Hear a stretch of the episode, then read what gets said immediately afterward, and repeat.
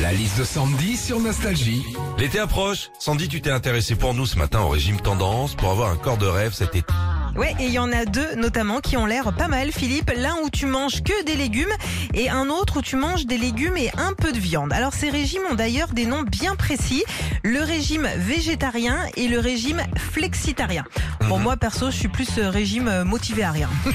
Autre régime tendance qu'on voit pas mal à la télé, c'est les programmes minceurs. Moi, avec Comme je kiffe, je suis passée d'une taille 42 à une taille 36. Moi, je suis passée d'une taille 50 à une taille 40. Vous les voyez ces pubs, hein? Imaginez s'il y avait une pub pareille pour le départ euh, de l'âge à la retraite. Moi, avec Comme je taffe, je suis passée d'un âge 62 à un âge 64. Et puis, le régime élu meilleur régime au monde en 2023, c'est le régime méditerranéen, dans lequel bah, tu retrouves tous les ingrédients euh, de la mer Méditerranée, euh, des fruits, des légumes, de la feta, de l'huile d'olive.